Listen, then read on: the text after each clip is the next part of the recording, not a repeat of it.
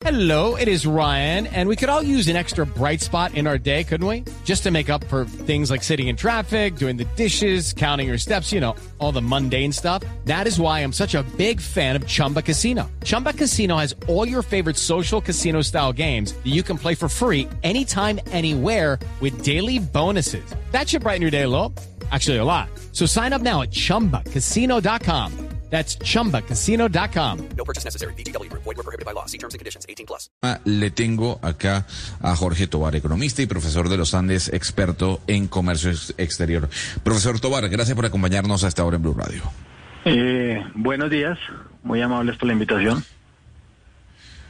A ver, señor Tobar, eh, usted comparte la idea de y la teoría de mi compañero Sebastián Nora del hueco fiscal que se puede abrir, de que esto es contraproducente para el Estado colombiano este día sin IVA, como está planteado. Eh, efectivamente hay varios estudios eh, que han demostrado que o han demostrado en economía que los días sin IVA no suelen ser muy beneficiosos en términos del costo fiscal. Eh, pero hay una cosa que a mí me ha quedado sonando y es que eh, no conozco estudios, eh, yo creo que deben estar haciéndose, pero no conozco estudios recientes con buenos datos para Colombia. Pero si usted piensa en el en la presión que han ejercido los comerciantes, es que de alguna manera sí les ha beneficiado bastante. Y lo que salió en, en reportes del año pasado sobre temas de recaudo durante los meses eh, de recaudo de IVA, sobre los días de, eh, sobre, los meses en los que hubo días sin IVA, la verdad que el impacto no fue tanto. Yo creo que realmente hace falta un poco el, estudiar ese tema en Colombia bien cómo nos fue con esos, con esos días sin IVA eh, para ver realmente el costo fiscal. El que habla ahorita el ministro Campo habla de 100 mil millones con, con esta medida de IVA para productos nacionales. Eh, no parece realmente que sea un costo, digamos, enorme, eh, pensando que parece que sí hay un efecto interesante en incremento de ventas. Profesor Tobar, y ya mirando el tema, por ejemplo, de si este, esta idea de, de discriminar durante dos días al año productos nacionales de productos extranjeros sería violatorio eventualmente de tratados y TLCs que Colombia ha firmado anteriormente?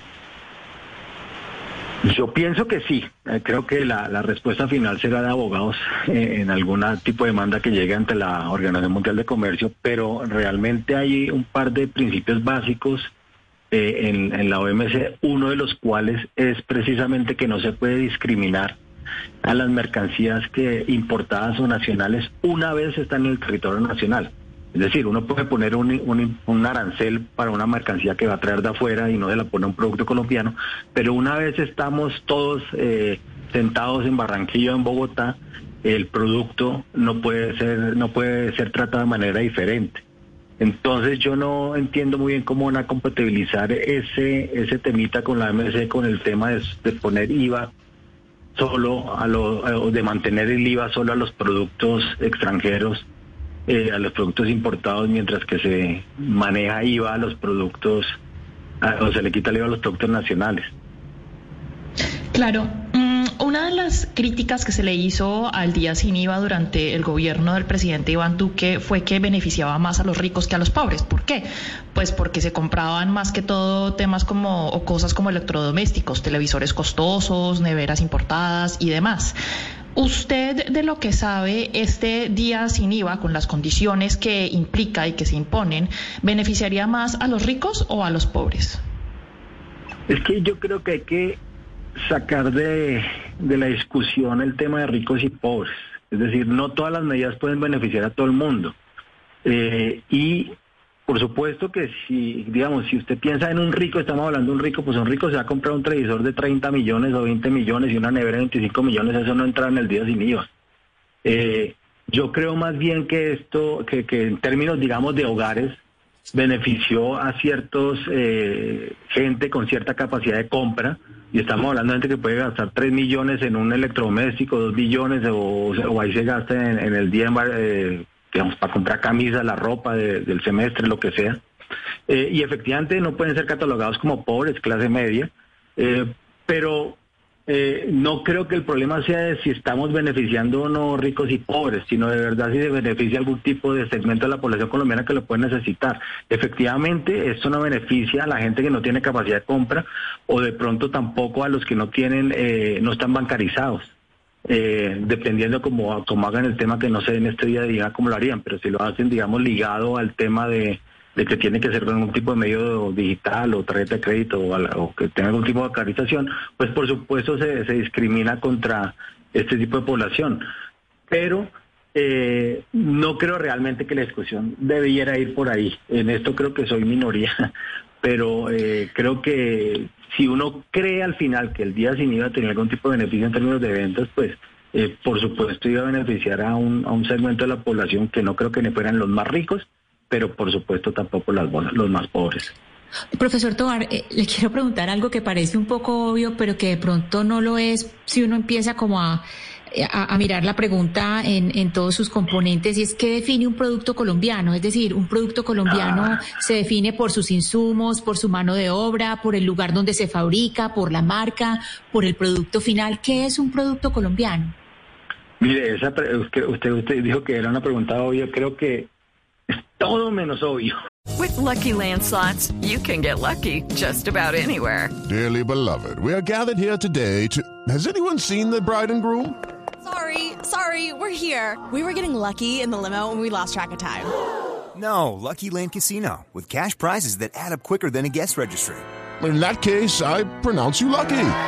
Play for free at LuckyLandSlots.com. Daily bonuses are waiting. No purchase necessary. Void where prohibited by law. 18 plus. Terms and conditions apply. See website for details. Es súper complejo. En, eso se suele manejar en los, en los tratados de libre comercio eh, y se llama eh, normas de origen para determinar si un producto es o no es colombiano. Y ahí, digamos, es, es es un tema complejísimo donde uno fácilmente puede decir, hombre, es muy fácil, si el 51% del producto es colombiano, pues entonces eh, lo, lo, lo, hacemos, eh, lo definimos como colombiano. Pero, por ejemplo, los tratados de libre comercio, un producto que se ha hecho totalmente con bienes eh, importados y tiene lo que se conoce como una transformación sustancial del producto, entonces puede ser considerado colombiano a efectos de que, de que se exporta, por ejemplo, a Estados Unidos como producto colombiano. Eh, entonces, digamos, no es, incluso en, comercio internacional hay incluso medidas más complicadas, como por ejemplo si entra un producto por un, una clasificación en particular y se maneja y sale por otra clasificación, eso puede ser considerado también producto colombiano. Ese es el problema que yo veo más difícil para hablar de IVA sin IVA para productos colombianos, más allá del tema, digamos, que sería legal con la OMC es realmente, digamos, cómo va a poner uno a, un montón de tiendas, porque claro, uno puede pensar en las grandes superficies, pero hay un montón de tiendas eh, que nunca han pensado en, medir el origen de un producto y, y entonces después terminamos con un montón de sanciones o con un montón de saltarse la norma a la ligera de, de, de si el producto es colombiano o no. Es muy complicado definir qué es un producto colombiano. Es que eh, eso le quería preguntar al profesor Toar, porque ya uno llega al día sin IVA y, uno imaginándoselo, porque viendo el, la ola de consumo que, ha venido con estos días sin IVA, ventas de 10 billones de pesos, esto no traería un boquete de trampas, de atajos, tiene la DIAN la infraestructura logística para, para poder identificar qué es sino colombiano, digamos, un poco ya aterrizándolo al día a día, esto parece que es un poco pues, utópico, ¿no? Yo también. Sinceramente, por ahí sí veo que no va a ir. Es decir, eh, hablando de diseño de mecanismos, uno, uno considera que desde, los poderes públicos pues tienen que ser muy fuertes y consistentes en cómo crean mecanismos que sean de, que tengan poca porosidad, si quieren. Y este no va a ser así. Es decir, no hay manera de definir en todo el país, en todos los comercios, qué es un producto colombiano o qué no es un producto colombiano. Uno puede ir allá a mirar, digamos, las grandes superficies, antes es más, es más fácil. Probablemente varias de ellas importan directamente, entonces tienen cierta claridad en lo que es, eh, en lo que son las normas de origen de esos productos, pero eso no es el caso de, de muchos o una buena parte de los, de los vendedores. Entonces yo creo que lo que va a generar eso es un montón de, de ruido eh, de si lo mío es o no es, por allá uno cumpliendo, el otro incumpliendo, el uno hizo trampa, el otro no, el uno cree que no hizo trampa, pero en realidad sí la hizo. Y me parece que vamos a terminar eh, como solemos terminar con estas normas que no están muy bien definidas, eh, pues eso, alegando, eh, alegando tres meses sobre si, si era o no. Yo, yo, yo vaticino que aún saltándose el problema de la, de la OMC, si se hiciera día sin IVA de solo Producto Nacional en febrero, el segundo sería para todo el mundo, eh, porque sería tal el desorden que, que yo creo que no hay manera de sostenerlo. Una última pregunta porque usted dijo hace unos minutos que se ejerció de pronto mucha presión por parte de los comerciantes que sí se vieron beneficiados en esos días, aun cuando el recaudo del IVA sobre los meses alrededor de ese día sin IVA durante el gobierno de Iván Duque pues no fue mayor. Yo le quiero preguntar entonces eso qué eso indica que quitando el IVA se incrementa el gasto o que efectivamente de pronto el IVA en Colombia es muy alto y convendría bajarlo. No, digamos, yo creo que no estamos en condiciones ahorita como está eh, el mundo y, nos acercamos a bajar el IVA ahorita no es viable políticamente imposible y yo creo que fiscalmente tampoco. Eh, pero yo, uno sí tiene la sospecha de que han hecho, porque buena parte del argumento de los economistas es que eh, se posponen las compras. es decir, si yo iba a comprar una camisa, entonces me espero una semana para eh, eh, que llegue el día sin IVA. Pero si eso fuera así, el efecto neto sobre los comerciantes debería ser nulo. Y si ellos han hecho tanta presión, debe ser o que el gremio de comerciantes está muy sesgado hacia ciertos sectores, o si están más o menos eh, distribuidos uniformemente, quiere decir que han tenido un efecto positivo sobre sus ventas. En los días sin IVA de la pospandemia, los primeros que, que, hubo cuando todavía usábamos todos máscaras, eh, yo creo que tuvo un efecto positivo porque realmente fue una manera de sacar a la gente a la calle, eh, a, a, gastar, digamos, a, comprar. mucha mucha gente pues estuvo encerrada y, digamos, tenía algún tipo de ahorros y lo pudo lo pudo eh, utilizar en esos días.